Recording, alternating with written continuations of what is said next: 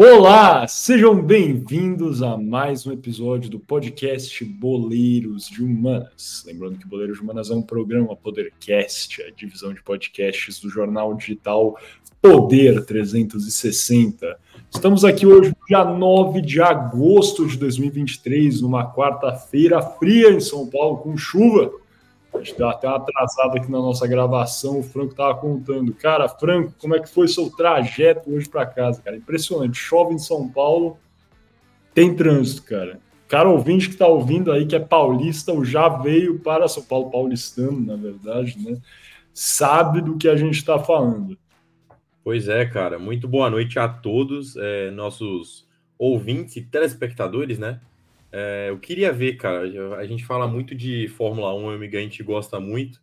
Eu queria ver se esses caras conseguiriam correr com esses carros que nem a gente tem que fazer em São Paulo às 7 horas da noite, em uma noite chuvosa de Stoke. É, difícil, hein, cara? Difícil. Eu demorei 25 minutos para poder percorrer 3 quilômetros.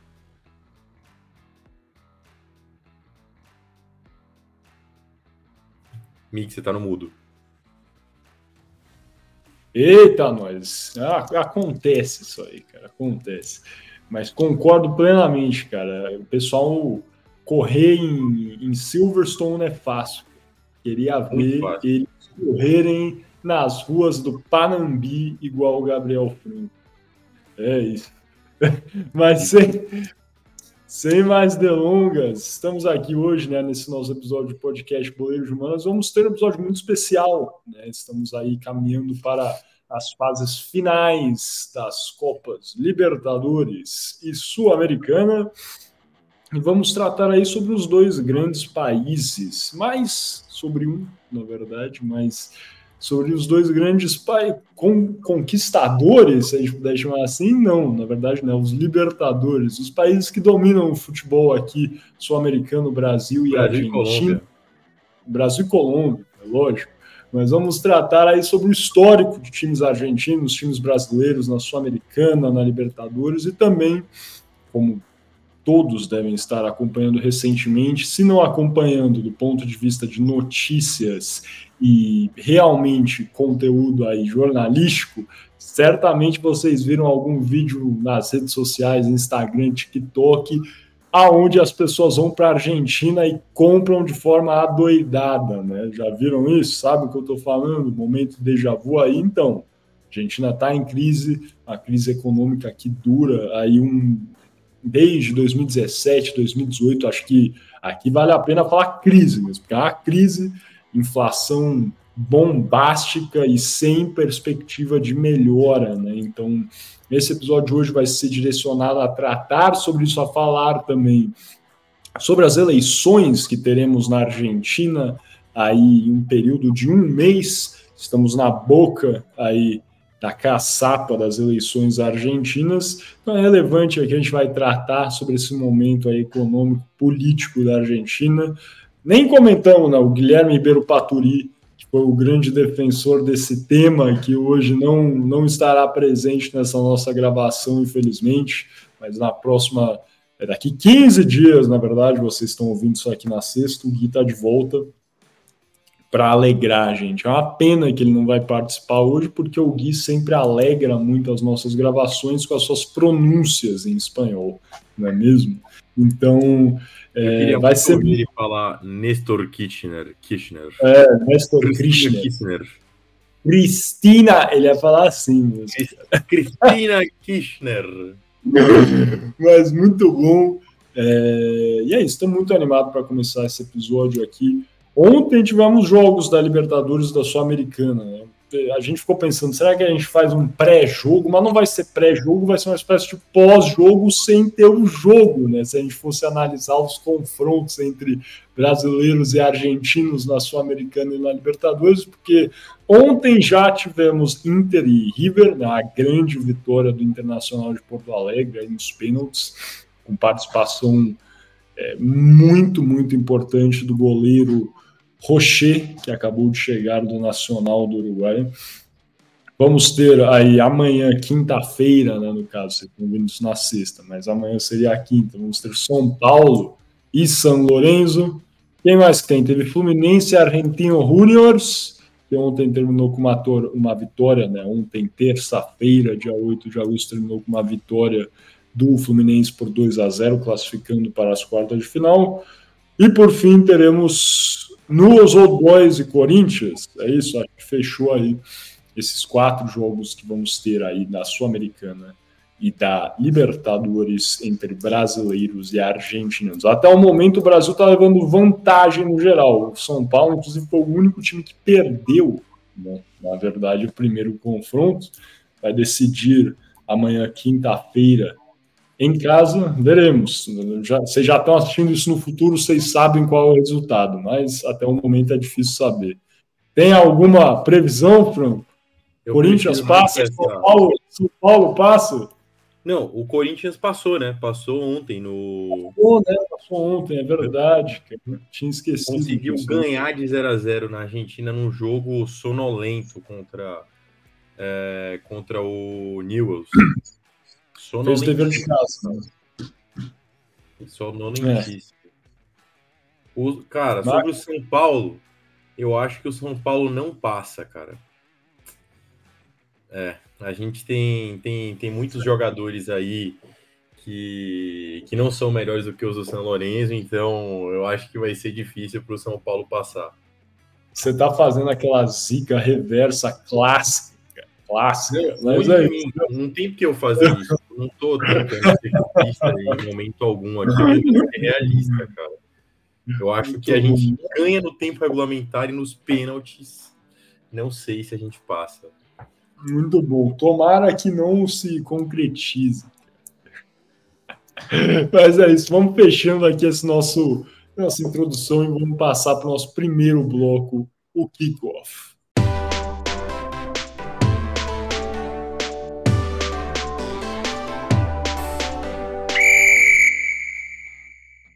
Sejam bem-vindos novamente ao podcast Boleiros de Humanas. Lembrando que Boleiros de Humanas é um programa Podercast, a divisão de podcasts do jornal digital Poder 360. Estamos dando início aqui ao nosso kickoff, que é o início aqui da nossa exploração e, logicamente, estará relacionado nada mais, nada menos do que a crise econômica na Argentina é uma crise aí que perdura desde 2017, vai até um pouquinho antes, talvez.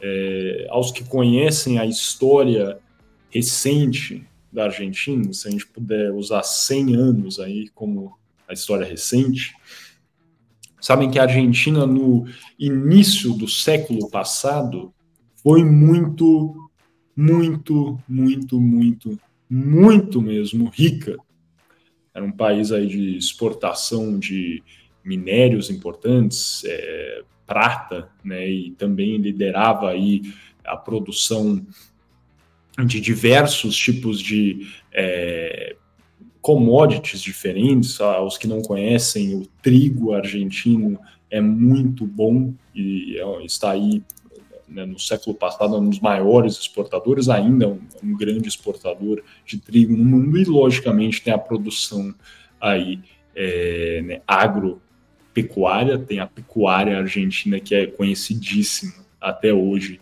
em dia. E por esses motivos, a Argentina no século passado era muito rica. Para vocês terem uma ideia, a Argentina era o único país do mundo que tinha é, uma filial da loja de departamentos inglesa Harrods. Quem conhece a Harrods foi para eh, Londres. Sabe uma coisa assim, 100% é, para a classe AA, né, AAA, até preços muito extravagantes. É uma coisa que existia, tinha na Argentina e a única outra filial, a não ser a de Londres, era, na verdade, na Argentina, em Buenos Aires, demonstrava esse, todo esse poderio de compra dos nossos hermanos argentinos. A Argentina, que era um país né, é bem grande, realmente, em termos de tamanho, assim, não chega ao tamanho do Brasil, mas é um país grande, então tem muitos recursos, mas uma população bem menor do que a população brasileira. Né? Se a gente puder comparar a população brasileira, agora acabou de sair o censo, na verdade, até até me fugiu agora quanto, qual é a população atual do Brasil, mas creio que é algo perto de é, 215, né, 214 milhões é, de habitantes, e a população da Argentina, na verdade, é consideravelmente menor, né, 47 milhões de habitantes a Argentina tem atualmente. Sempre foi o caso, a Argentina né, tinha uma população aí bem menor, mais enxuta do que aquela é, do Brasil. Tem outros, né?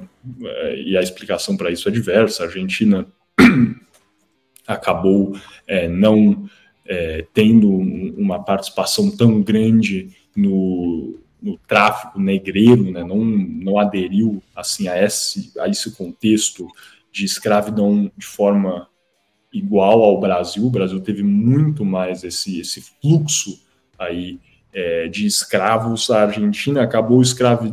escravizou negros também, é verdade, isso precisa ser afirmado, mas escravizou também muitos indígenas, o que não ocorreu na mesma escala aqui no Brasil. A população brasileira também cresceu muito por isso e diversas outras questões aí, mas vale a pena nessa ressalva importante é, desse né, contexto é, social tão marcante né, da população argentina e é, brasileira também, e não longe, né? Obviamente, não estou tratando isso como um componente positivo do crescimento populacional, mas fazendo aí uma explicação histórica. Agora, entrando efetivamente, né, depois desse sobrevoo sobre a história econômica argentina relativamente recente, né, se a gente pegar aí 100 anos, a Argentina teve uma crise econômica bastante marcante nos anos 90, com inflação é, gritante e alguns planos, na verdade, para uh, ocorrer uh, né, o controle aí da, da inflação que assolava o país e né, alguns empréstimos do Fundo Monetário Internacional e né, déficits fiscais fizeram com que a Argentina fosse considerada aí é, uma caloteira, entre aspas, assim, dentro do nosso continente. É verdade que a Argentina conseguiu se reabilitar, se inspirando em grande parte no plano real, e subiu, né, conseguiu controlar sim a sua é, inflação, chegando aí a um panorama de crescimento. O que aconteceu, no entanto, foi uma, um crescimento assim assombroso da inflação argentina de 2018 até os dias atuais. Para vocês terem uma ideia, né, eu falei né, que em 2002 foi quando essa crise realmente teve o seu grande estralo. Né? Se a gente pegar de 94 até 2002, pegando a inflação argentina, de 94 até 2001, a inflação argentina ficou entre vai, 0 e e 4%, 5% por aí. Em 2002, a inflação argentina ao ano foi até uns 25%, 26%. E, e foi nesse momento, né, o plano aí de, de controle da inflação argentina deu errado e depois, em 2003, um novo plano, a inflação caiu, para ir perto das casas dos 12%, uma queda bem relevante, né? Aí em 2004 chegou ao panorama de 3, 4%, ficou controlado mais ou menos nessa taxa de um pouco menos de 1% ao mês, um pouco, né, quase 5% ao ano, variando até que em 2018 ela voltou a explodir, chegando aí aos 30% quase. E isso, para vocês terem uma ideia, né, é uma coisa absurda.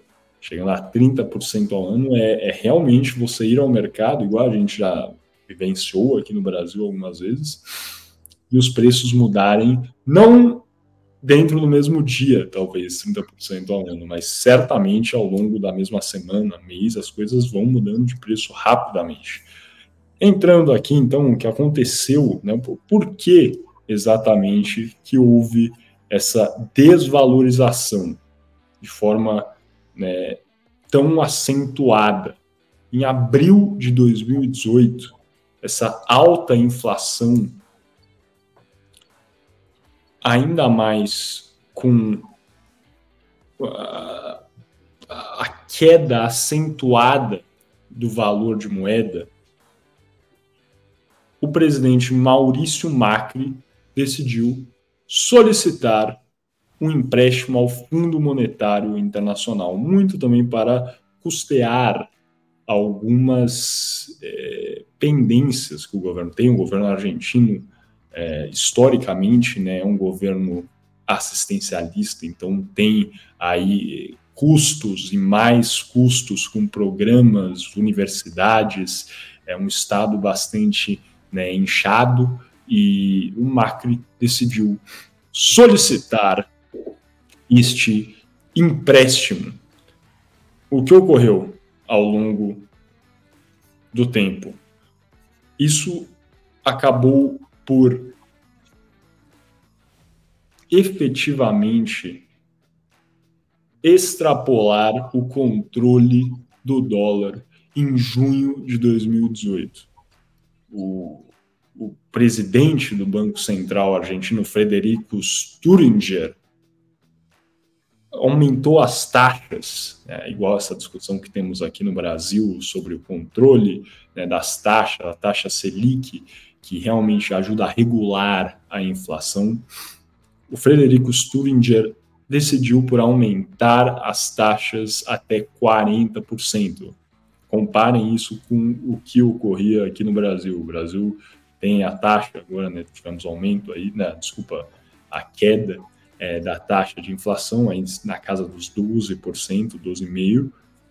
Frederico Sturger colocou aí na caixa dos 40%, também vendendo é, as, as reservas de dólares é, argentinos, o que fez com que é, o valor do dólar em comparação com o peso argentino disparasse se valorizou em 2018 em mais de 50%, fazendo com que esse déficit fiscal é, fosse simplesmente consolidado, sabe? Passasse é, 9% do PIB total da Argentina. Uma coisa que, sei, é, é muito e muito número, mas enquanto a estratégia era simplesmente utilizar as taxas de juros para né, controlar a inflação, o que aconteceu foi que isso acabou acarretando uma, um aumento absurdo aí da, do câmbio entre pesos e dólares. E com o tempo, conforme as taxas foram baixando, como o Estado argentino tinha que pagar estava né, realmente de mãos atadas para pagar estas, esses programas e projetos, o que acabou acontecendo foi que foi abaixando a taxa de juros, a inflação voltou a crescer, ela foi controlada por um tempo, é, é, é verdade, mas ela voltou a crescer de forma é, gritante, absurda, e o dólar também continuou aumentando. Por quê? Porque é, o, realmente o, o controle, né, o déficit fiscal que havia sido é, adquirido pela Argentina, esse sacrifício aí é, das reservas é, de dólares, fez com que houvesse uma verdadeira crise cambial dentro da Argentina e também um descontrole desvariado aí é, da inflação é, no país. E é uma coisa que, que realmente não, não é, é difícil solucionar e, e, e, não há, acredito, num presente momento, uma, uma estratégia clara assim por parte da Argentina para controlar a inflação. é um problema constante na Argentina.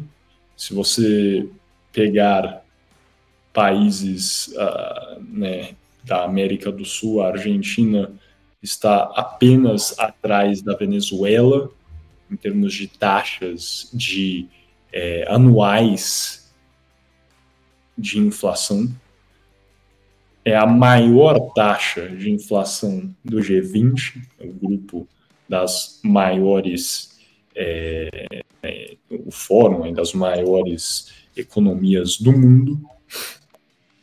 E é difícil. A Argentina já tentou por diversas vezes controlar isso, havendo aí uma, um congelamento de preços da carne, da soja, mas até o momento aparenta ser que se a Argentina não controlar os gastos e não efetivamente criar uma forma para pagar o FMI, dessas grandes e grandes e grandes é, né, investimentos, desses grandes é, pacotes de empréstimos, resgates que o FMI fez para o governo argentino, num, num momento muito próximo, a Argentina vai continuar né, nesse futuro próximo, nesse futuro além do horizonte, a vivenciar essa crise bastante é, robusta. A verdade é que é, a crise é tão, tão, tão complexa o governo argentino decidiu, né, de forma a incentivar o turismo no país, criar uma espécie de câmbio não oficial, permitir isso, Muitas pessoas viajam para a Argentina e falam, levem dinheiro, e isso é verdade. O que é isso? A Argentina permite um câmbio separado para turistas, no qual os turistas conseguem trocar, né? é mais focado em turistas, na verdade, trocar as suas moedas locais por pesos argentinos por uma, uma taxa né, realmente muito mais elástica. Ou seja, se o câmbio oficial é 1 para 4, dizemos assim, é um pouco, na verdade é, é mais que isso, bem mais que isso, mas falando de uma forma que fique fácil de compreender, esse câmbio blue, que é o câmbio não oficial, o câmbio de turistas é 1 para 8, 9, 10, por exemplo. E isso realmente é o que desencadeou todo esse avanço no turismo na Argentina, né? Vocês veem agora, né, igual eu falei, várias pessoas viajando para a Argentina é por causa disso, onde está muito barato. Mas o que acaba ocorrendo é que isso desencadeia diversos outros problemas econômicos dentro do país, como, por exemplo, né, a falta de produtos para pessoas que moram na Argentina. Isso é um problema que está sendo relatado aí no qual os argentinos é, veem essa falta, porque os turistas estão indo em grande escala e muitos estão comprando de forma desvariada, acabando aí com estoques em farmácias, em supermercados, e a produção da Argentina, em alguns aspectos, seja a produção até a, o transporte, né, a, a, esse transporte interno de produtos dentro do país não está conseguindo comportar em alguns períodos de tempo, principalmente durante as férias, é, observamos aí alguns relatos é, disso.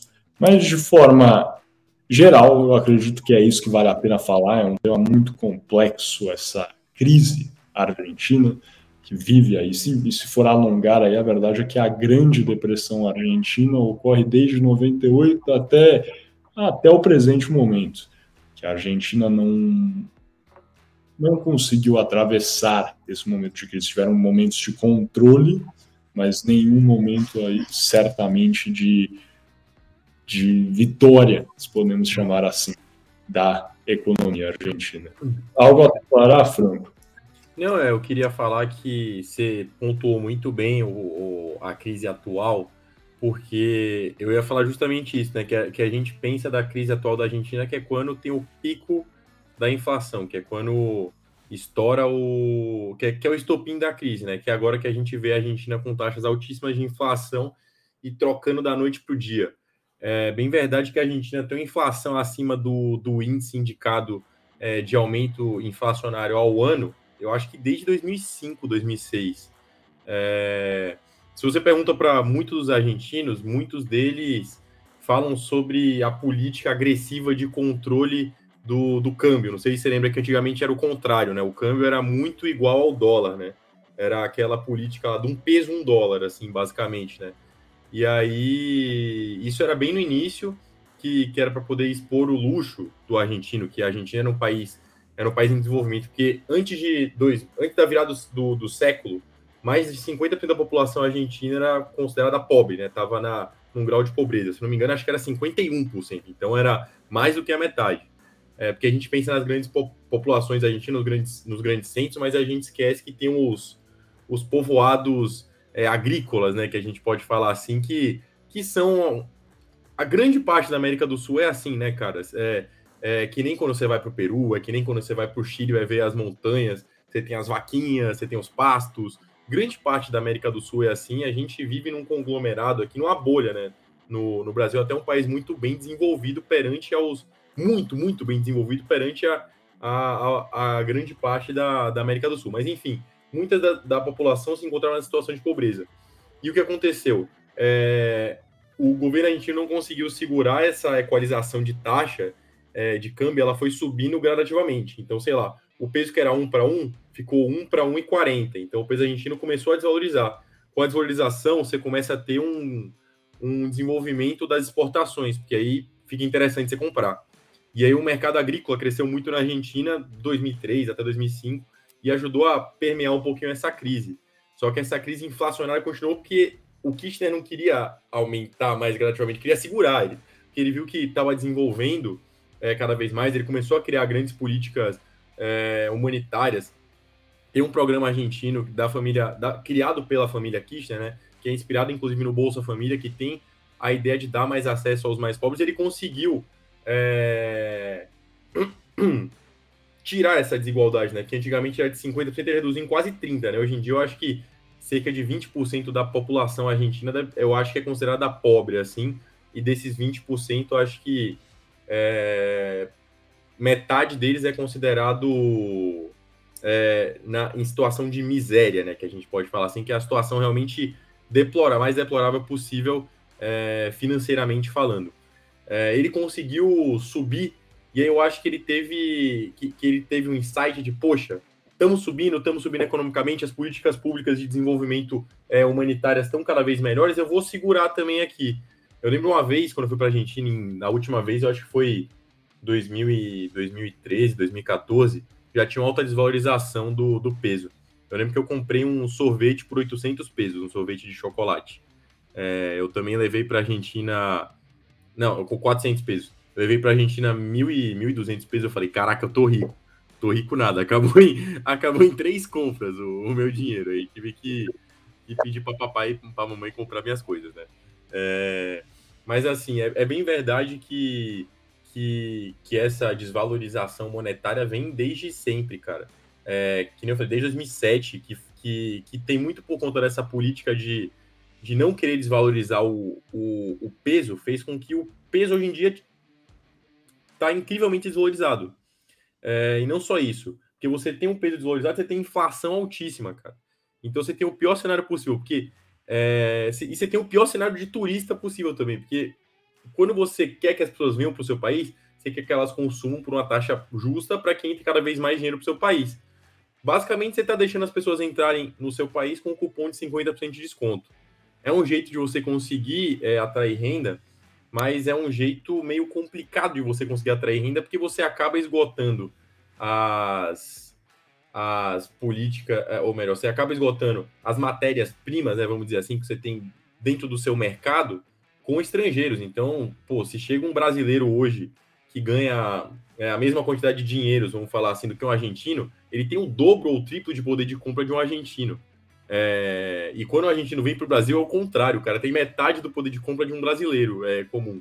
Então, assim, é uma política que é muito agressiva, é uma política que ajuda a melhorar a entrada é, de dinheiro, porque eu acho que é o que a Argentina precisa agora também, é que venham, é que vem é, dinheiro de fora, que realmente a produção interna não, não é autossustentável lá, é, mas é uma política extremamente agressiva.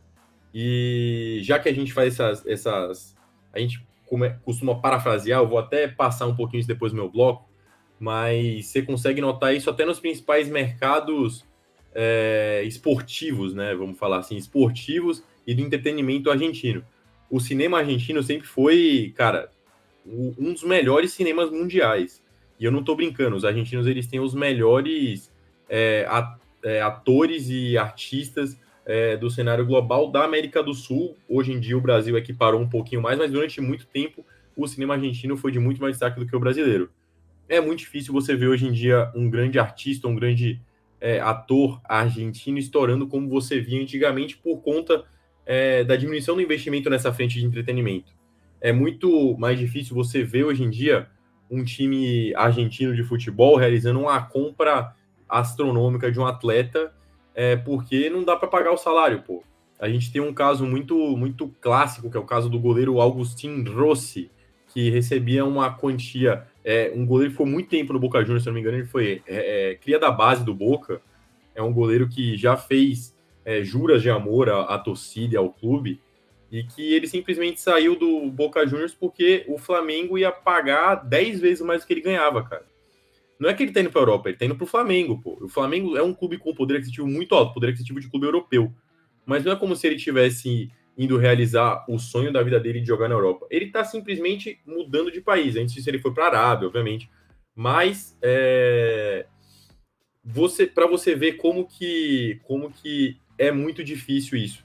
O, o, a Associação Argentina de Futebol, a AFA, ela teve que dolarizar o mercado para não perder as principais peças para os mercados vizinhos. Porque senão ia chegar numa etapa, numa época do, do, do, mercado que o Chile ia começar a comprar os atletas da Argentina.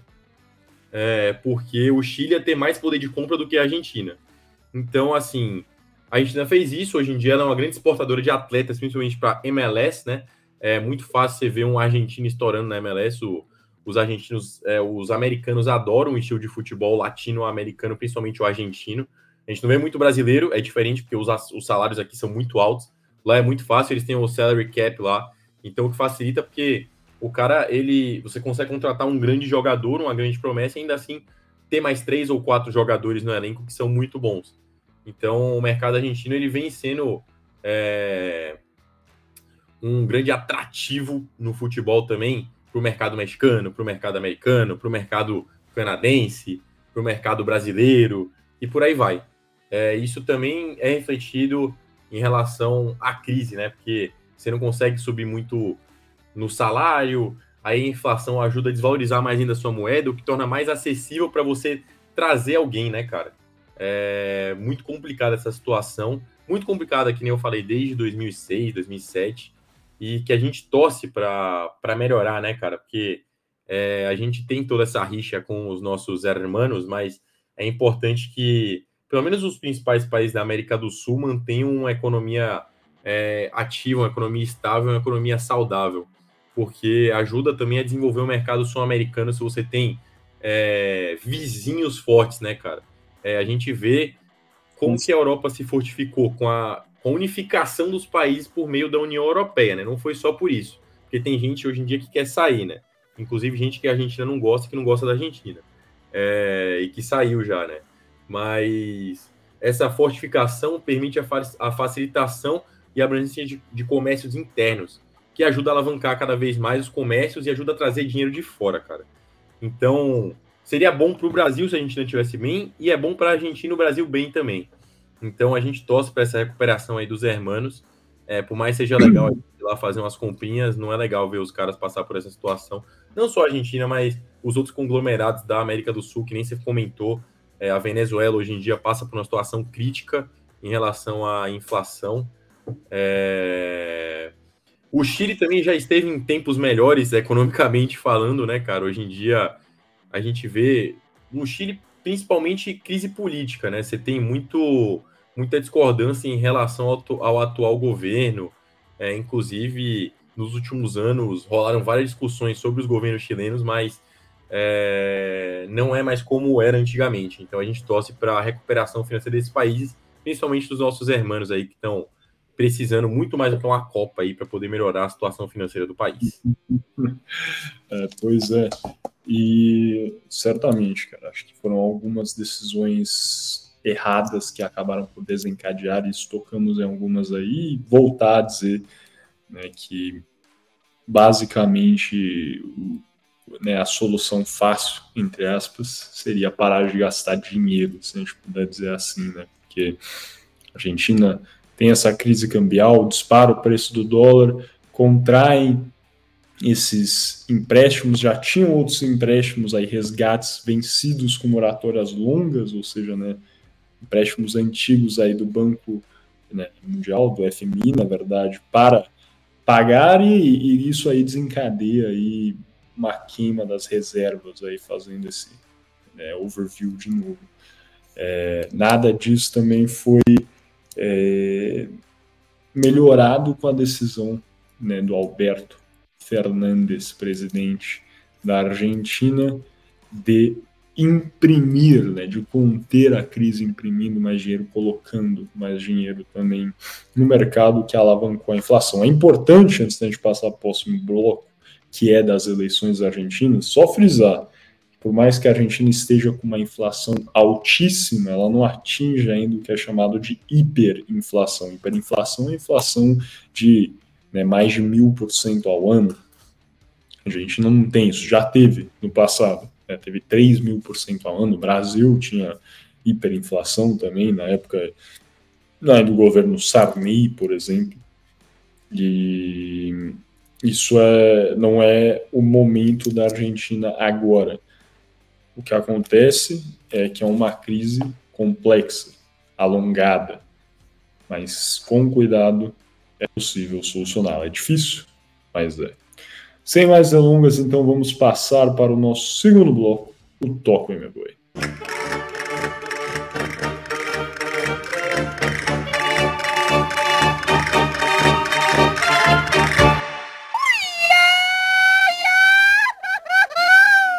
Olá, sejam bem-vindos novamente ao podcast Boleiros de Humanas. Lembrando que Boleiros de Humanas é um programa Podercast, a divisão de podcasts do jornal digital Poder 360.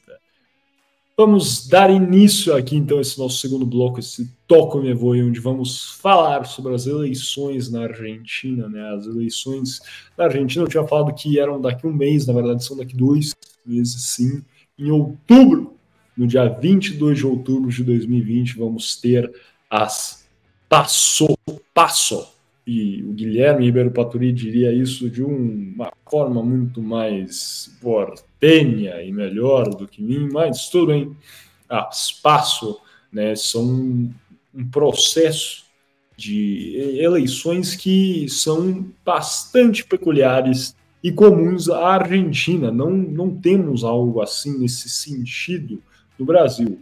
A começar né, pelo significado. A PASSO é uma sigla que significa primárias, abertas, simultâneas e obrigatórias. E as PASSO têm né, o intuito, o objetivo de servir como uma prévia das eleições gerais.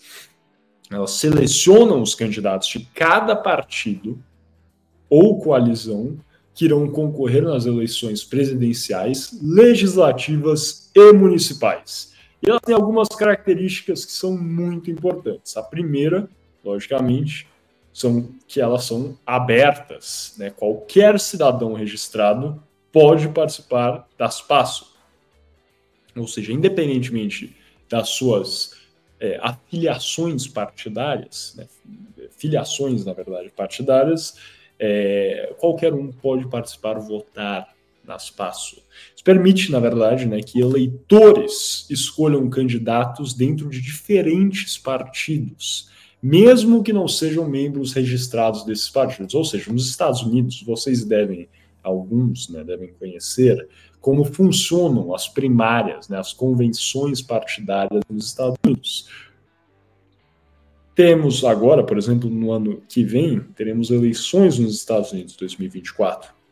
O Partido Republicano terá né, as eleições primárias. É possível que o Partido Democrata também tenha, mas o Partido Republicano vai ter as eleições primárias, onde vários candidatos é, estão disponíveis e apenas os, é, os membros registrados, uh, registered voters do GOP ou do Partido Republicano podem votar nessas eleições primárias em cada estado. Assim, somente quem vota no Partido Republicano é, comparece e participa. Ao final, decidem quem é né, cada candidato. Na Argentina não é este o caso. Qualquer um pode votar no candidato de qualquer um dos partidos. Elas são simultâneas também, né? As PASSO, que são primárias, abertas, simultâneas e obrigatórias. A outra característica é essa simultaneidade. E elas ocorrem no mesmo dia para todos os partidos, o que né, evita que um partido fique sabendo aí dos resultados das outras eleições, né, das outras PASSO, é, antes de realizarem as suas próprias. Talvez, por exemplo, uma pessoa, né, algum partido não ficará sabendo, é, é para coibir, na verdade, que um partido fique sabendo que determinado candidato vai ser o candidato daquele partido nas eleições gerais. Assim, não escolhem, talvez, né, tomem decisões pensando em qual candidato seria o melhor para um determinado é, opositor ou outro. Por fim, logicamente, a última característica da, das passos é, são as suas obrigatoriedades. A participação nas passos é obrigatória, compulsória para todos os cidadãos, cidadãos argentinos registrados com mais de 16 anos de idade.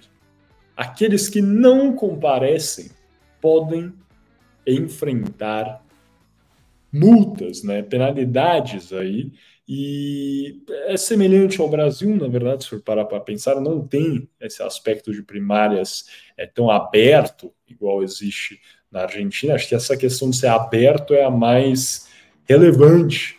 É, existem primárias, o PSDB, por exemplo, no ciclo eleitoral passado, teve eleições primárias né, envolvendo é, três candidatos, que culminou aí com a vitória do João Dória, que acabou, na verdade, nem sendo candidato é, à presidência no final. Mas tivemos eleições primárias no Brasil, isso é um, um exemplo né, em 2022. Na Argentina tem essas diferenças que elas são obrigatórias e abertas, né? As pessoas têm que participar é, se elas têm mais de 16 anos. No Brasil, não, como vocês sabem, o voto é obrigatório, compulsório para quem tem mais de 18 de 16 até 17, né, é o voto facultativo.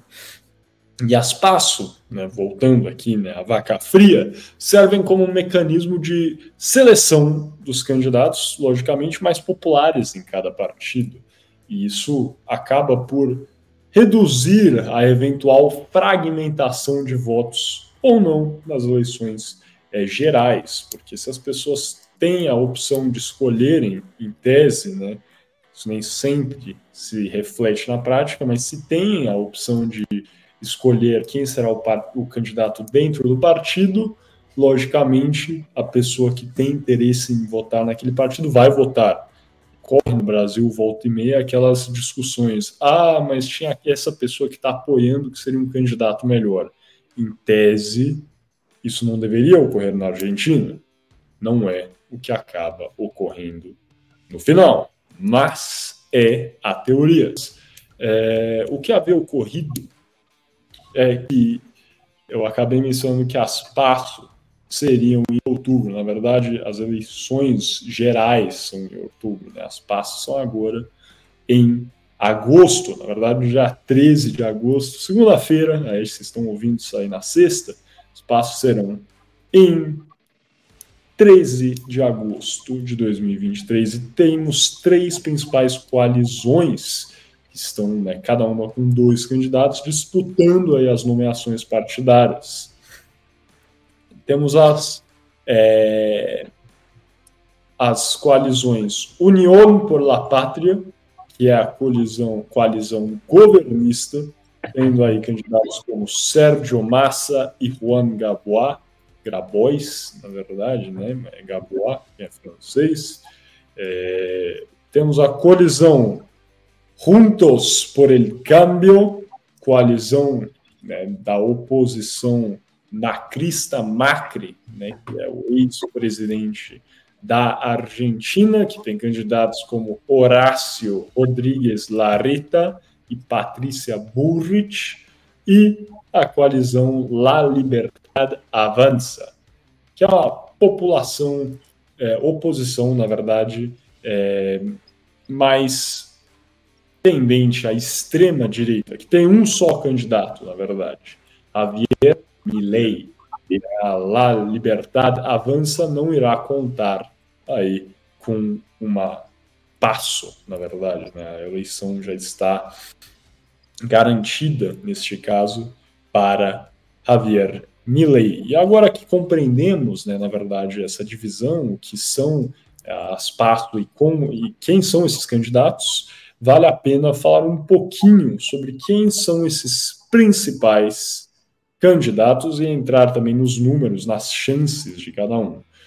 Na União por la Pátria, lembrando que essa é a coalizão governista, temos nomes como Sérgio Massa, né, como já apresentei. Sérgio Massa, que é um nome conhecidíssimo da política argentina, que durante a presidência de Néstor Kirchner foi o administrador nacional da segurança argentina. Ficou nessa posição até 2007, e nesse ano, com a entrada de Cristina Kirchner na presidência, é, Massa foi promovido, na verdade, sendo nomeado chefe de gabinete da nação argentina, que é semelhante ao Chief of Staff nos Estados Unidos ou no Brasil, o ministro-chefe da Casa Civil.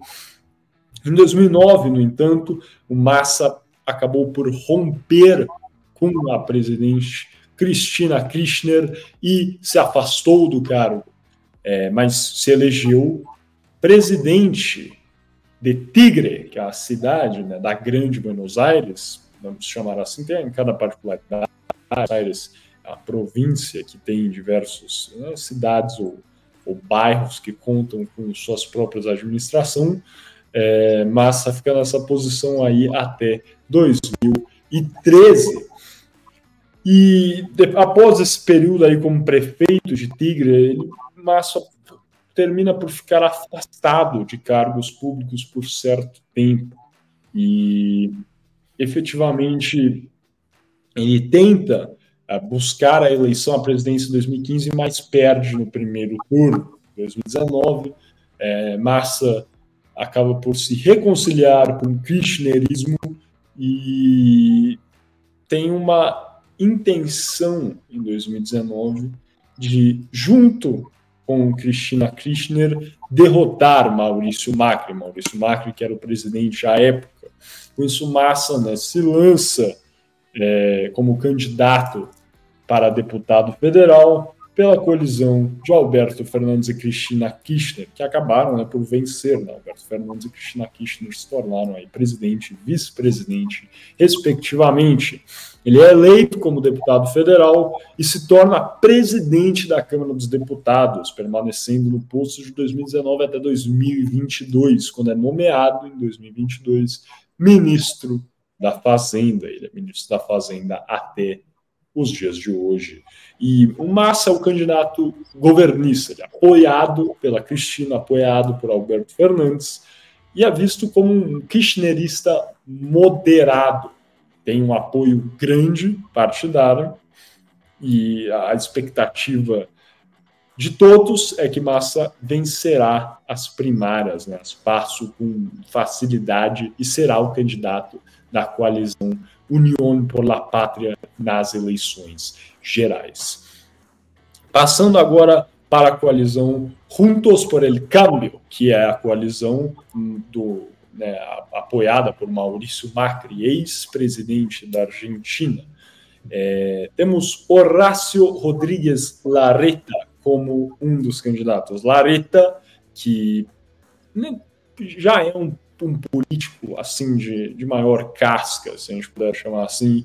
Ele teve uma, importância, uma importância menor nos governos de Carlos Menem e Fernando de la Rua, que foram aí né, os é, presidentes marcantes é, nos anos 90, passa a ter, né, virada dos anos 90 para os anos 2000, ele passa a ter uma visibilidade maior quando em 2007 é nomeado por Maurício Macri, já dá para perceber aí né, quem realmente é o seu grande defensor político, né, Maurício Macri. Em 2007, Horácio Larreta é nomeado por Macri, então, na época, prefeito de Buenos Aires, como chefe de gabinete do governo da cidade de Buenos Aires. É, o secretário assim, de governo seria a comparação aqui.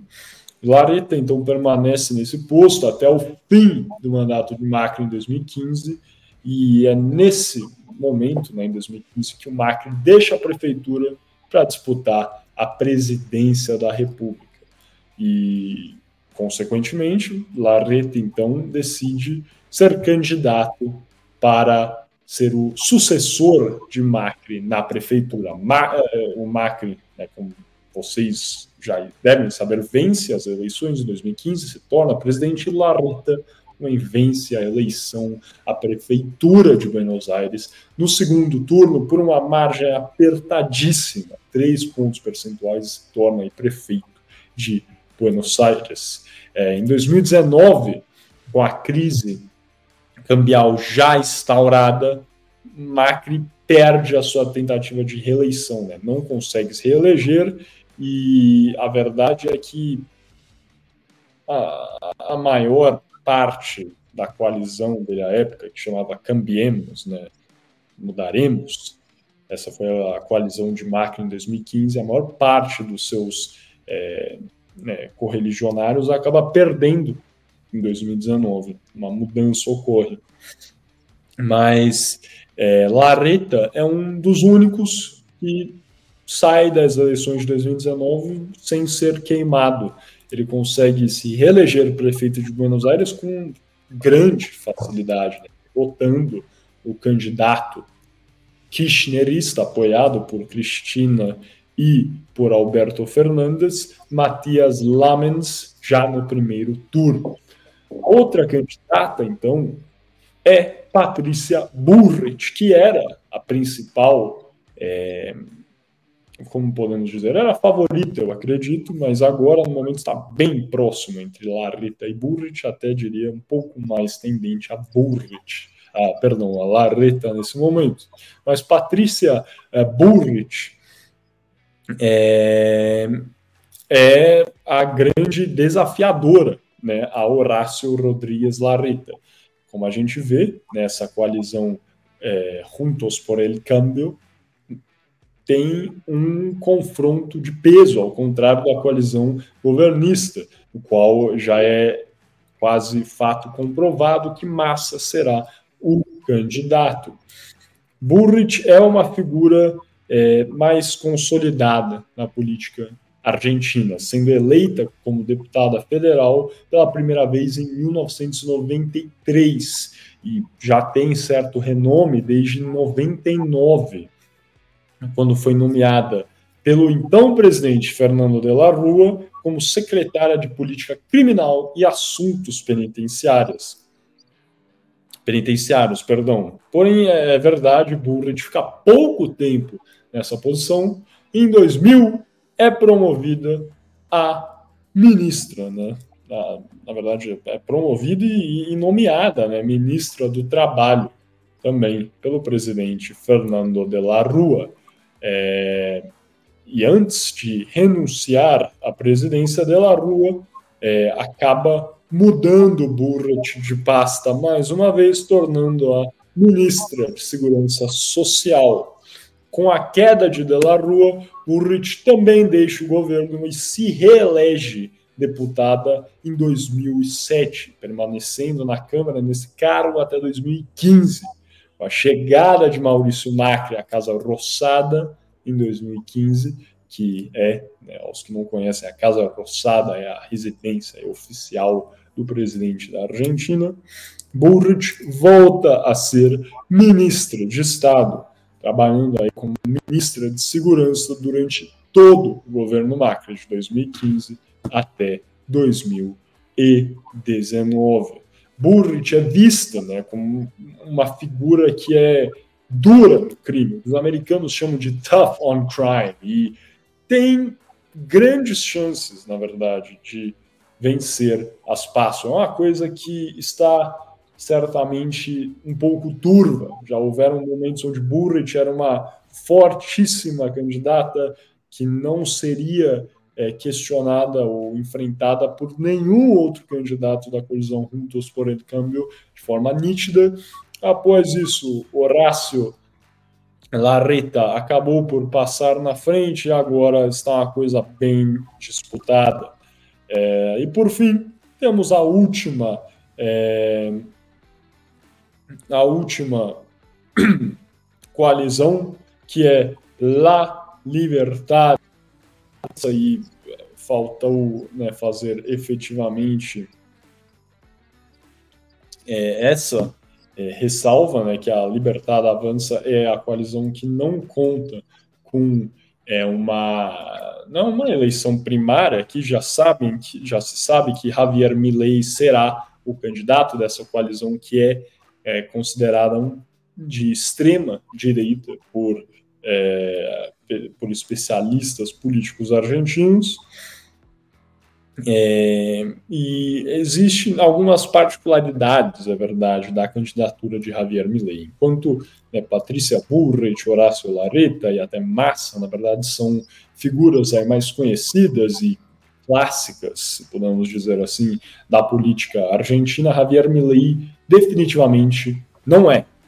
é Milei é um economista que é muitas vezes descrito como sendo antissistema, ou sendo, entre aspas, aqui né, abrem-se aspas novamente, de extrema direita, classificado assim por é, alguns né, articulistas e é, jornalistas.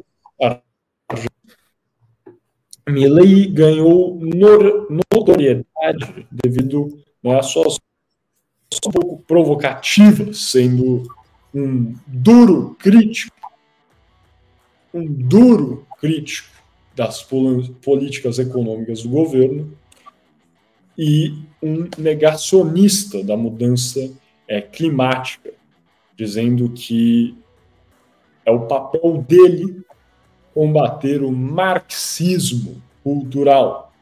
Milley também se declarou contrário ao aborto, prática legalizada na Argentina em 2020, e apoia o porte livre de armas no país. É, e após né, verbalizar as suas é, opiniões por meio né, de um avanço nas redes sociais, Milley se tornou um comentarista de uns principais é, canais de televisão é, da Argentina, se tornando ainda mais conhecido. Ele foi né, de forma muito nítida, foi catapultado a se lançar como um candidato a deputado federal nas eleições de 2021. Foi tranquilamente eleito e agora ele se lança como candidato à presidência para tentar quebrar essas, né, essa forma de bipartidarismo argentino, que é concentrado entre os peronistas barra kirchneristas, que representam aí a centro-esquerda e a esquerda, e os o cambiemos, de centro-direita e direita, temos aí Milley é, como essa, essa figura que procura romper com este é, bipartidarismo que domina a Argentina nos últimos anos. Dito isto, passando finalmente aqui para a pesquisa mais recente de intenção de voto para espaço, que ocorrerão na próxima segunda-feira, dia 13 de agosto. O que é, temos? Neste momento, temos a vitória de Massa, que é o candidato da União por la Pátria. Lembrando que a coalizão governista dos candidatos Sérgio Massa e Juan Grabois a, a última pesquisa indica uma vitória de massa por 25,5% contra 4,9% de Juan Grabois. Javier Milei tem, apresenta aí uma, uma é, como posso dizer, uma é, intenção de voto, na verdade, essa é a palavra, havia me fugido, de 20,3%, enquanto os candidatos da coalizão Juntos por el Cambio dispõem de 18,7%, sendo essas intenções de voto para Patrícia Burrich, e Horácio Larreta dispõe de 14,3%. É, como vocês podem perceber, né, essas eleições ocorrem e são uma prévia também da popularidade de cada candidato. Como as pessoas votam, tem mais de um candidato por partido, é bem verdade. Então, o, o que tende a acontecer talvez é que os votos de Juan Grabois entrem né, nesse, nesse bolo dos votos de Sérgio Massa nas eleições é, em outubro e que os votos de Burrit e Larreta também se juntem, o que não é necessariamente verdade, pode ocorrer ou não. É, mas nesse primeiro momento, o candidato mais popular acaba sendo Sérgio Massa, mas não é a figura total apesar de ter né, esse maior apoio individual, como falei, Massa e Grabois somam aí 30,4%. A soma dos votos de Burrit e Larreta são 33%, considerando logicamente que todos os, né, os votantes, né, os eleitores de Juan Grabois iriam para Massa e Burrit e Larreta vice-versa. É... Mas isso aí não é certamente não, não será o caso. Sabemos que teremos muito provavelmente pessoas que votarão em Javier Milei, que também se demonstra bastante popular com 20,3%. E essa aprovação, aí acho que faz bastante é, sentido do candidato é, né, Sérgio Massa e Juan Grabois, se pensarmos na aprovação também de Alberto Fernandes, que é extremamente baixa, né? 65% dos argentinos desaprovam o governo de Alberto Fernandes, o que né, indica essa porcentagem de votos para Grabois e Massa. É, e efetivamente é interessante visualizar que numa eleição agora após a passo teremos Massa, Burrich e Milley. Milley sendo um candidato um pouco mais é, né, de convicções mais fortes para a direita, Burrich centro-direita ou direita, e, e Massa né, centro-esquerda para a esquerda. É possível agora, com as eleições em outubro, teremos debates, é certo que as pessoas, né, os candidatos dessas determinadas coalizões já estão né, se enfrentando em debates o que acaba por facilitar o caminho um pouco para Milley. Ele está atrás, se considerarmos aí as porcentagens de cada coalizão, então ele terá que remar para chegar no possível segundo turno, mas é, não é impossível. É certo dizer que tudo neste momento está aberto e saberemos, né, após o dia 13 de agosto, quais serão os três candidatos das eleições na Argentina. Um já é certo. Teremos aí, com certeza, Javier Milley. Muito provavelmente teremos Sérgio Massa. Agora resta saber se eles enfrentarão Patrícia Burrich ou Horácio Larreta nas eleições gerais, de fato. Alguma coisa a declarar, Franco? Vamos passando para o nosso último bloco. Não, apenas uma análise aqui rápida é, vou tentar fazer ela de maneira que não atrapalhe muito. É engraçado se você parar para poder analisar como que, como que é feita a, a eleição atual argentina, né? Sendo que você tem, é, você mesmo mencionou quatro candidatos fortes, sendo que um é de um partido é, considerado de esquerda, que, que é o Partido dos Peronistas, você tem dois que são para um centro-direita e um que é considerado de extrema-direita é, nenhum desses quatro faz parte dos últimos três governos argentinos é, em mandatos presidenciais, no caso, né? ou seja, nenhum desses quatro presidiu sequer é, La Casa Rosada nos últimos 12 anos, assim, a gente for para fazer essa análise. O que é um pouco curioso, porque mostra um cenário é, de incertezas na Argentina, né? Quando a gente tem essa mudança abrupta de governo, e a gente vivenciou um pouquinho isso aqui no Brasil, saindo de um governo que é considerado um governo de esquerda para um governo de direita e agora voltando para um de esquerda, a gente vê uma dança de governos, é, a gente vê muita insatisfação da população perante ao presidente atual, ao governante atual. Por quê? Porque algo não está dando certo. Efetivamente, no Brasil, a gente é, não enfrenta uma crise tão, é, tão grande quanto a crise argentina, mas em decorrência aos governos Lula do passado, realmente o Brasil está em recessão. Né? Se a gente fizer um grau comparativo, o Brasil não faz mais parte de um grupo de, de países que, que é considerado um grupo de países é, em desenvolvimento, que são os que eram os BRICS na época, né? É, e, e, a gente falou, pô, se não tá dando certo, o que a gente vai fazer? Vamos mudar. E é o que a Argentina tá fazendo, né? Que a Argentina sai de um governo de esquerda para ir para um governo de direita, por conta da reprovação do governo de esquerda da Kirchner, ele vai para o do Macri, que é o de direita.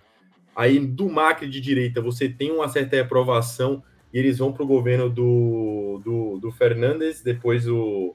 É, se eu não me engano, ele ganhou por pouco, pouca quantidade de percentual, acho que foi menos de 10% à época, mas é o suficiente para poder provar que é, a Argentina ficou dividida essa época, né? E agora você tem uma frente de direita muito maior na Argentina, cara. Porque se você for parar para computar os votos reais, é que nem se falou.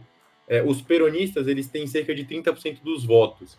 E aí você tem outros grupos de esquerda também dentro da Argentina que não são tão, tão é, de destaque, que são os, é, os trotskistas e os socialistas, que aí você tem o Gabriel Solano e a, e a, e a Miriam Bregman, é, que não tem um percentual de votos é, relativamente alto para um, um eventual segundo turno fazerem a diferença se você tiver um candidato de esquerda.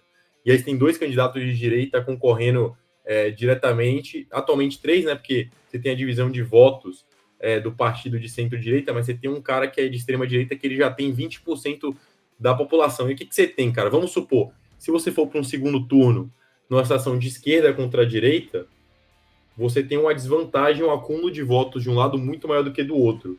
E que representa essa, é, essa rejeição ao governo que você comentou, que é de mais de 65% do governo atual. Então é comum que realmente o é, estatisticamente falando, o candidato que seja o candidato de indicação do governo atual, que, que é o Massa, no caso, é, ele tenha essa. Não, não a rejeição, mas é, é, porque ele efetivamente não faz parte da presidência atual, mas que ele tem esse receio da maior parte da população e que elas tentem achar outros caminhos. É, no governo da, da Argentina, a gente sabe que o, que o, que o partido de centro-direita, o Juntos pelo Câmbio, sempre competiu com os peronistas, né? É, os peronistas, no caso, o, o, Miguel ele falou, mas são é, da coligação do, do Windows por la Pátria, que, que é o partido do, do Juan Perón, que foi um grande político argentino no século passado e que fazia parte desse partido, e por isso esse partido é chamado de peronistas, é, porque ele teve diversos governos, durante diversos governos argentinos à frente do poder. Então, esse partido é meio conhecido como peronista, porque são os políticos que servem às convicções do Juan Perón. É... E aí você tem, cara, uma terceira via, que foi um termo que surgiu muito nas eleições do Brasil, né? É... O que seria essa terceira via? O que vai ser essa terceira via?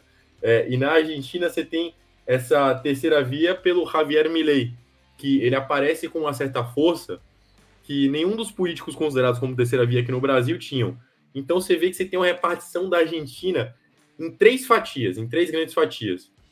Você tem os que preferem do jeito que está, você tem os que não gostam do governo, que provavelmente não eram a favor do governo antigamente, e você tem o pessoal que quer, acima de tudo, mudar efetivamente todo o sistema de, de de governo, porque você tem um cara que é antissistema, que nem os periodistas argentinos gostam de chamar o Javier Milei.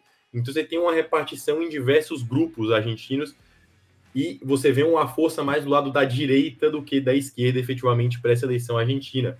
diferente da, da última que você via um, um balanceamento de candidatos muito maior. Não é à toa que, que levou a, a eleição dos peronistas, no caso, né?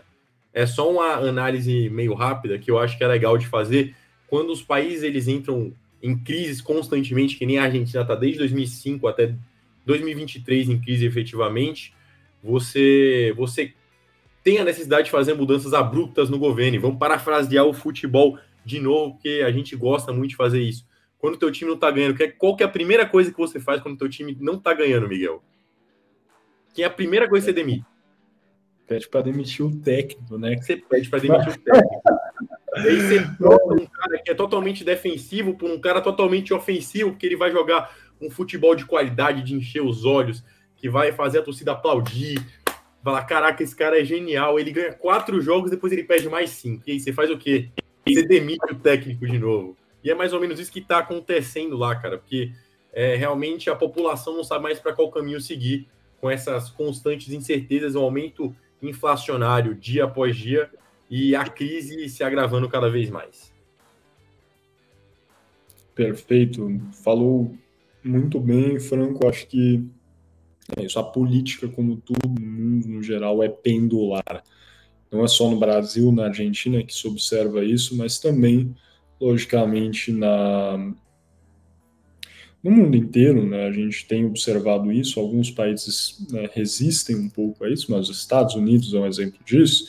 É, tivemos aí um, um, período muito grande de governos é, né, democratas, com Barack Obama sendo reeleito, depois passamos para Donald Trump, agora voltamos a ter um democrata no governo com Joe Biden, que terá uma eleição bastante difícil em 2024. As, né, as pesquisas colocam ele ligeiramente à frente nesse momento dos candidatos mais fortes republicanos, que seriam o próprio Donald Trump, Ron DeSantis, por exemplo, governador da Flórida. Então, é isso, a política é pendular com muitas coisas na vida.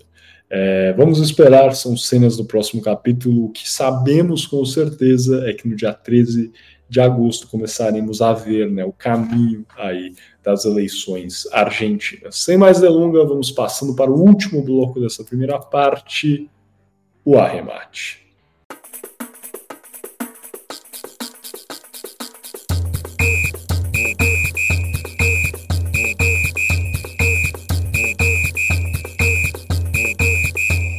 Sou Gabriel Franco e sejam bem-vindos ao Arremate, no qual eu arrematarei agora um pouquinho sobre o tema futebol e como que Brasil e Argentina é, rivalizam, né, o caso, é, e rivalizaram desde sempre, né, desde que eu acho que os bebês dinossauros andavam, os bebês dinossauros argentinos já não gostavam dos bebês dinossauros brasileiros, principalmente quando eles chutavam as pedras em direção aos gols, não é mesmo? É, isso é bem verdade, porque o Brasil e a Argentina rivalizaram sempre em tudo.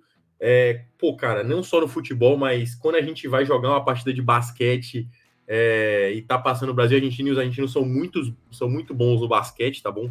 É, a gente torce pro Brasil estraçalhar a Argentina, e não é muito bem o que vai acontecendo. Eu, eu, eu até me lembro é, o quão difícil foi para os brasileiros aceitarem que o Brasil ia ser comandado por um técnico argentino é, na é, no, na seleção brasileira de basquete. Mas enfim, esse não é o tema porque eu vim falar de futebol e vim falar um pouquinho sobre como que está esse cenário sul-americano entre os principais clubes brasileiros e os principais clubes argentinos. É, então vamos lá. Até 2018 a gente tinha um certo domínio argentino no continente sul-americano, principalmente quando a gente fala da principal competição de clubes aqui dentro da, do nosso continente, que é a Copa Libertadores. É, em 2018, efetivamente, a gente tem o, o El Clássico da América do Sul, que é o Boca Juniors e o River Plate, que jogaram no. É, eu quero saber se você sabe qual estádio que eles jogaram, Miguel. É lá, lá Conquistadores da América, cara, verdade, cara. O jogo foi no Santiago Bernabéu, estádio do, do Real Madrid. É, o primeiro jogo foi jogado na Bomboneira, mas teve toda aquela confusão, né, do, do apedrejamento do ônibus Exato. do Boca chegando ao Monumental de Núñez e a final foi para Madrid. E se refletiu no título de los millonarios que se consagraram campeones de la América de 2018.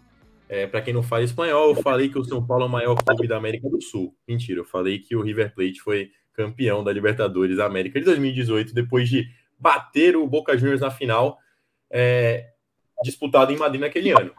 É, atualmente, a gente tem 25 títulos para clubes argentinos e 22 títulos para os times brasileiros. E a gente tem 15 finais disputadas entre clubes brasileiros e argentinos, vitórias para brasileiros e 9 para argentinos. E já aconteceram cinco finais entre times brasileiros e somente uma final entre times argentinos. É, então, assim, é muito, é muito mais fácil você ver os times brasileiros avançando na Libertadores, mas aí quando chega a pedrinha no sapato para o time argentino, os brasileiros antigamente costumavam a sofrer. Mas então, o que aconteceu hoje em dia? É, desde que a Libertadores virou uma competição de final única, o River Plate foi é, o único time que viu um time brasileiro chegar na final, né? É, porque quem não lembra daquele jogo histórico em 2019 que o Flamengo venceu de virada no final do jogo contra os argentinos, é, com gols do Gabigol, no caso, né? Eu lembro porque eu lembro do nosso amigo Adilson gritando no nosso ouvido e ele nem gosta, ele nem acompanha tanto assim o Flamengo, mas eu lembro dessa final é, na minha é, ecoando na minha cabeça, né? Foi uma final épica, efetivamente e com muitas falhas de marcação da defesa do River, mas que consagraram o título do Flamengo mais que merecido naquele ano, tá? É porque o Flamengo, além de ter conquistado a Libertadores, ganhou também o Campeonato Brasileiro. É, em 2020, que foi o, o ano da o, o, título da pandemia, né, no caso, é, se eu não me engano, foi 2020 que foi disputado em 2021, se eu não estou enganado. É, o Palmeiras venceu o Santos por 1 a 0 com aquele gol do, do Breno Lopes o Unlikely Hero, ou o herói improvável, Breno Lopes. É, em 2021, o Palmeiras saiu vitorioso, vencendo o Flamengo na prorrogação por 2 a 1 E já em 2022, o Flamengo falou: peraí, deixa eu ganhar também isso aqui, e ganhou do Atlético Paranaense por 1 a 0 Então o que é que você tem? É, você tem quatro finais com oito times possíveis, você tem sete brasileiros em, em finais efetivas, sendo que dois são repetidos, que é o Flamengo e o Palmeiras. Então você vê que você tem um domínio dos brasileiros atualmente. É, e eu acho que isso passa pelos altos investimentos que vem dando resultado desde 2019. Porque é desde quando os brasileiros eles começam a subir um patamar muito é, acima dos argentinos. E aí eu vou fazer outra pergunta. E agora cabe essa pergunta para caso vocês tenham prestado atenção no que o Miguel falou. Desde quando vem a crise na Argentina, Miguel? A, o estopim da crise argentina? Aí depende muito, cara. Muito Mas do que você. Primeiro, primeiro, primeiro é 98, cara. Sim. Mas se você for pegar assim, atualmente é 2017, eu diria. 2017. O orçamento de 2017 reflete no ano de 2018. O orçamento de 18 no de 19. No 19 pelo de 20. E assim vai. E muito curiosamente, a última vez que a gente viu um time argentino realmente competir em uma Libertadores foi em 2019, que corresponde ao orçamento acumulado de 2018. Então, é, se a gente for fazer um parâmetro assim, você fala, pô, mas tem muito brasileiro, o brasileiro pega a vaga até da Série B daqui a pouco. Cara, você tem oito brasileiros na competição em 2019 contra sete argentinos. Em, 2020, a gente tem oito brasileiros contra seis argentinos. Em 2021, a gente tem oito brasileiros contra sete argentinos. E em 2022, tiveram nove brasileiros, é, nove brasileiros presentes na competição e só seis argentinos. 2023 a gente tem oito times brasileiros de novo contra seis argentinos. Então o que, que a gente tem? A gente tem realmente os brasileiros mostrando maior efetividade, principalmente no que a gente chama de pré-libertadores, que era algo que começa e costumava ser uma pedrinha no sapato de alguns brasileiros, né? Hoje em dia você não vê mais essa dificuldade, né? É muito difícil um time brasileiro perder as fases, as fases preliminares da Libertadores, o que não é, é a mesma coisa para um time argentino. É sim comum que times argentinos acabem tropeçando nas fases preliminares da Libertadores. Porque, por exemplo, hoje em dia, se um time médio da Argentina vai jogar contra a Universidade Chile, é, acaba é. sofrendo muito mais do que antigamente se sofria. Então, você vê a Universidade do Chile jogar um futebol muito melhor do que, não vou falar um Talheres, mas é o time que vem na minha cabeça, mas o Talheres é um dos principais times do campeonato argentino, né? Se eu não me engano, acho que é o vice-líder ou terceiro colocado mais do que um Atlético Tucumano da vida, sabe? Que vai para a Libertadores e acaba perdendo para o Palestino hoje em dia, por exemplo, do Chile. Então, assim, é... a gente tem, tem essa disparidade um pouquinho conceituada e efetiva, e a gente tem essa disparidade atualmente. É, visto que a atual edição já tá na, já passou da fase de oitava de final, né? A gente ainda tem alguns confrontos acontecendo, inclusive agora, né? A gente tem confrontos brasileiros, Palmeiras e Atlético tá, tá acontecendo, se eu não me engano, já começou, seu 9 e efetivamente, então já começou. É, a gente tem o River Plate, que ganhou o jogo de contra o Internacional, mas perdeu aqui. É, a gente tem o Fluminense, que eliminou a gente no Júnior, então a gente tem mais duas eliminações de time brasileiro perante os times argentinos. Então a gente tem seis times brasileiros que ainda estão vivos na competição e só dois times argentinos vivos na competição por enquanto. E se a gente for ver em questões de título, a gente ainda leva vantagem, né? Que eu já falei, a gente já tem 25 contra os 22 brasileiros. É... E aí, a ideia é que, se mantiver o ritmo, o Brasil alcance a Argentina em número de títulos até 2025, o que provavelmente vai acontecer, a não ser que desponte o Manchester City de Buenos Aires da vida para poder tirar o título do Brasil com investimentos é, fortíssimos. Então, é, o, que, o que, que a gente tem? A gente tem essa divisão de títulos é, da seguinte maneira: o São Paulo, o Santos, o Grêmio o Palmeiras têm três títulos cada um, juntamente ao Flamengo, que é o recém-campeão da Libertadores. Então a gente tem cinco times brasileiros com três títulos cada um. A gente tem o Cruzeiro e o Internacional com dois títulos, o Vasco, o Corinthians e o Atlético Mineiro com um título. Na Argentina, a gente tem 25 títulos. A gente tem o Independiente com 7 títulos, o Boca Juniors com 6 títulos, o Estudiantes de La Plata com 4 títulos, o River Plate com 4 títulos, o Racing de Avellaneda com 1 título, Argentino Juniors com 1 título, o Vélez Sarsfield, o Vélez Sarsfield com 1 título e o San Lorenzo, o time do Papa, com 1 título. É, então, a gente vê que realmente... E se a gente vê a data dos títulos efetivos, a gente vê uma concentração de dois muito maior do cenário de cima do que o cenário de baixo. Então o brasileiro tem muito mais títulos recentes, inclusive tem muito mais recém-campeões atualmente. O único ti time argentino que ganhou a primeira Libertadores após a virada do século foi o São Lourenço. É, todos os outros times argentinos que ganharam Libertadores nesse século são times que historicamente já tinham tradição na competição. Então, no Brasil, você tem o Corinthians ganhando sua primeira Libertadores em 2013, em 2012, o Atlético Mineiro em 2013, o Internacional em 2006. Então, você tem três times que emergiram no cenário Libertadores depois da virada do século. E é bem verdade que até a década de 90, que foi quando o São Paulo foi três vezes seguidas, é, duas vezes seguidas campeão da Libertadores, os times brasileiros não davam tanta bola assim para essa competição e passaram a dar mais bola depois dessa sequência de títulos do São Paulo em que o São Paulo bateu os times europeus é, na, na final dos mundiais que disputou e começou a ganhar muita notoriedade internacional. Então os caras viram, pô, aí tem um negócio que eu posso começar a faturar uma grana, ganhar torcida, é, mostrar para o pessoal que eu tenho um time forte. Então você vê que tem esse investimento muito maior do brasileiro nessa competição a partir da virada do século. Na Argentina, a gente vê um, a gente vê que o futebol vem decaindo internamente no país, né? Eles são os atuais campeões mundiais, total mérito deles a isso. Ficamos muito felizes pelo Messi, ficamos muito felizes de um país vizinho nosso ter vencido e que não foi um país europeu. É... Mas é bem verdade que o futebol nacional deles vem decaindo muito fortemente. Se você for parar para ver em questão de receita, River Plate e Boca Juniors são dois dos maiores times de receita da América. E eles não conseguem fazer contratações é, tão de peso quanto os times brasileiros. O Boca, bem verdade, que agora contratou o Cavani e o River Plate abriu a banca também contrata, contratou o Lanzini e o Pete Martinez de volta, né? Uma das, uma das maiores contratações de peso dessa janela foi o Pete Martinez, cara. Muito bom jogador. É, mas a gente vê que os outros times argentinos não conseguem seguir o ritmo deles. Por quê? Por conta das outras coisas que a gente já falou aqui no bloco. É, a gente tem uma competição de brasileiros hoje em dia, brasileiros e argentinos, não dentro das quatro linhas, mas fora delas, dentro do, do cenário econômico.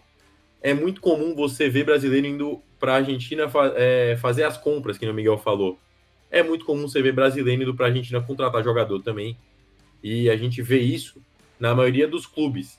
É, porque o plantel hoje em dia é muito recheado dos brasileiros e inclusive essa contratação dos clubes da América do Sul, na qual o brasileiro ele contrata os principais destaques dos demais clubes da América do Sul, fez com que a CBF tivesse que aumentar o limite de estrangeiros na competição de 5 para 8. Então agora você pode ter oito jogadores registrados que são de nacionalidades distintas da, da do Brasil. É, por quê? Porque os clubes brasileiros estão comprando mais dos clubes é, é, São sete, cara. São oito? É, eu acho que eu errei, não. Acho que são sete. Eu acho que são sete, eu errei o número. Eu acho que aumentou em dois. Sete, eu acho que pediram são sete reais. Aumentaram para sete. Eu acho que foi isso. Entendi. Mas enfim, Bacana. leva ao ponto que o quê? Tem mais jogador gringo jogando no Brasil atualmente. É, tem elenco que tem oito, nove jogadores gringos é, dentro do elenco e que tem que fazer revezamento até hoje para poder o jogador é, conseguir efetivamente disputar uma partida. Isso é muito bom para o cenário brasileiro, porque você cria uma maior competitividade. É, a gente vê muito isso na Inglaterra, no qual não tem limite de estrangeiro para poder jogar. Então tem time que entra sem jogador inglês em campo, cara. E a gente torce para isso não acontecer no Brasil, porque acaba que é, que a gente vai ter times que vão perder a identidade brasileira, mas isso ajuda a melhorar o futebol no país, que realmente estava decaindo é, desde 2013, né? É, que foi quando o Galo foi campeão. A gente ficou de 2013 até o ano que o Grêmio foi campeão, em 2017 sem ter um título efetivo de clube brasileiro, com um domínio de quatro anos de clube de clubes de fora do país. Então, então efetivamente é bom ver essa melhora dos clubes brasileiros que desde 2000 e 2018 tão presentes nas finais de 2019, tão presentes nas finais é, de competições sul-americanas. E a gente infelizmente vê que os clubes argentinos vêm decaindo não só por conta da fase dentro de campo, mas fora deles economicamente falando. É o campeonato argentino ele é uma grande confusão. A AFA consegue ser uma entidade muito confusa. Por mais que tenha vencido a Copa do Mundo agora, cara, é, a gente pode dar uma pitada de competência ao Messi por essa, por esse, essa conquista de Copa. A prova disso é que efetivamente eles não tinham um treinador com experiência de, de treinamento de clube de futebol, porque não auxiliar técnico como técnico da seleção brasileira. É, que foi pauta até de diversos jornalistas brasileiros falando que o Brasil tentava fazer a mesma coisa com o Ramon é, e que não ia dar certo, que talvez agora tente fazer a mesma coisa com o Diniz, porque não tem um, um acerto, um acordo efetivo com o Ancelotti. É, a Argentina hoje não tem condição de contratar um Ancelotti. O Brasil tem condição de pagar um salário astronômico para o Ancelotti. Então você vê a disparidade do nível de futebol com a disparidade do nível de investimento e do nível de receita. O patrocinador massa de um clube hoje de, de de meio de tabela no, no, Brasil paga a mesma coisa que um clube de ponta na Argentina, cara. E isso se dá muito por conta da, da inflação argentina, da falta de valorização da moeda argentina. Não é à toa que os argentinos tiveram que dolarizar o mercado de futebol para poder não perderem tantos atletas. Então, hoje em dia, se você vai é, acompanhar, se você for nos principais jornais de. ou se você for nos principais websites de, de valorização de mercado futebolístico, você vai ver que os jogadores argentinos eles são eles têm um valor de mercado maior do que o, maior do, que o do brasileiro. Por quê? Nosso mercado ele não é dolarizado.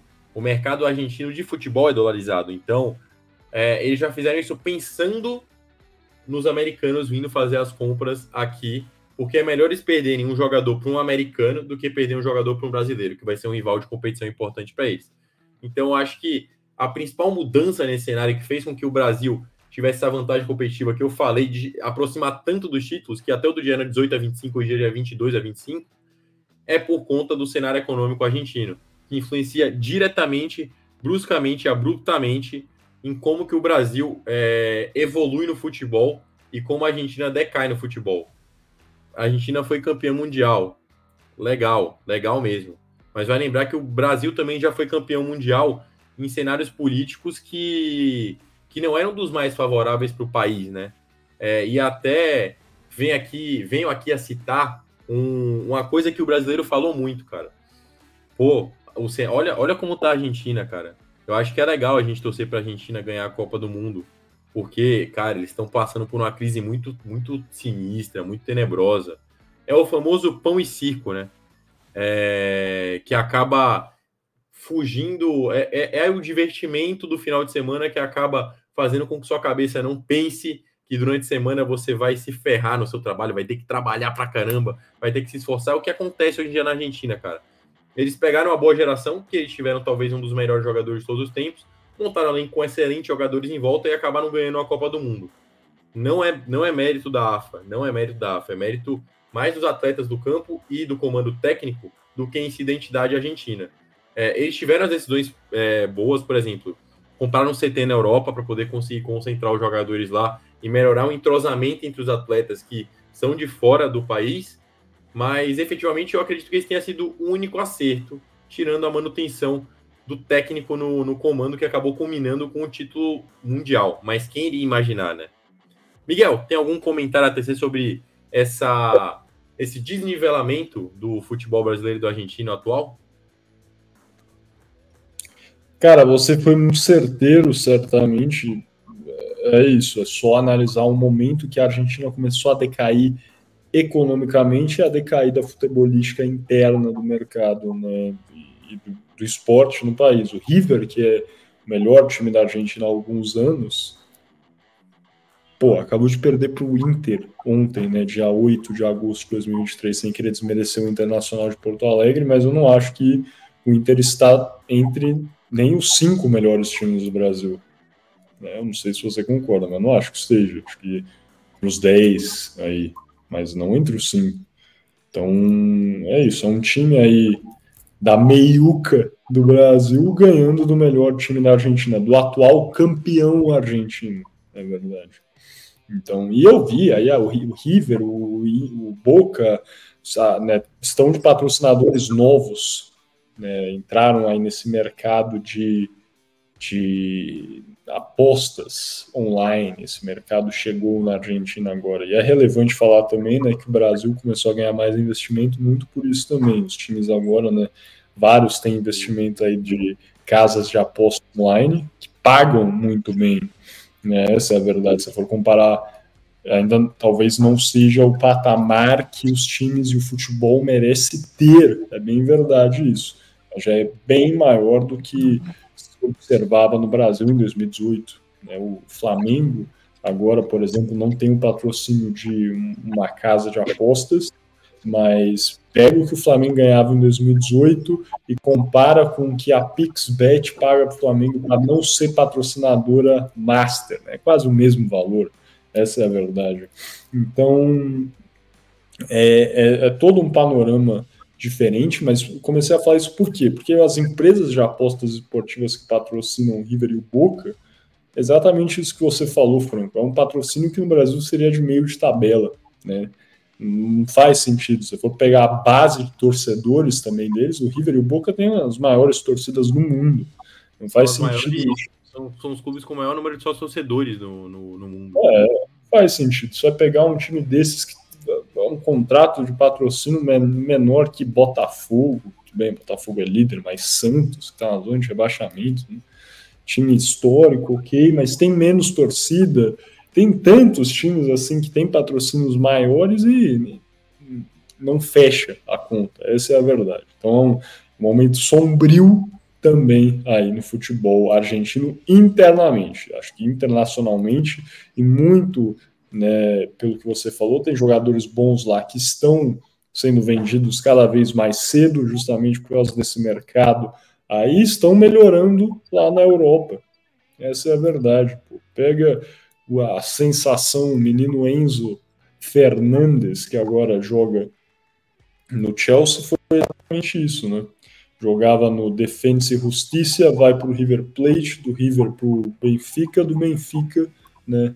Ele é mandado, né, vendido por milhões e milhões para o Chelsea, que é um dos grandes craques aí do, da seleção argentina e acho que do futebol mundial, na verdade. Eu vi uma teoria, inclusive, falando do menino Enzo Fernandes, eu não sei se você viu isso, cara, mas que a perda de um gol do atacante Ribamar, cara, Ribamar, enquanto ele ainda ah, jogava no Vasco. conspiração. Você viu essa teoria da conspiração? Eu vi. É uma ótima. Depois pesquisem isso. Teoria Ribamar Enzo Fernandes título argentino. Pesquisa assim no Google que vai aparecer. Nem vou contar porque vai ser melhor se vocês pesquisarem. Cara, inclusive, é, você acabou de me lembrar uma coisa importante que a gente tem que ressaltar um clube argentino que vem com um trabalho bom, é, que é o Defensa e Justiça, que é um dos poucos clubes junto do Talheres na Argentina que vem trabalhando é, a casinha, né? O Defensa e Justiça foi campeão da Sul-Americana e é o último título argentino importante que, que um clube ganhou na América do Sul recentemente. E foi uma final argentina, né? Entre Defensa é. e Justiça e Lanús. Sim. É verdade. É verdade. É, ótima ressalva, é um time que vem né, fazendo um bom trabalho. Acho que podemos fechar aqui então essa primeira parte, Franco, e passar para a nossa segunda parte, né, cara? Onde a gente vai ter o nosso shootout, aquelas perguntas rápidas aqui do Bola de Humanas. Hoje tem duas só, estamos sem Gui.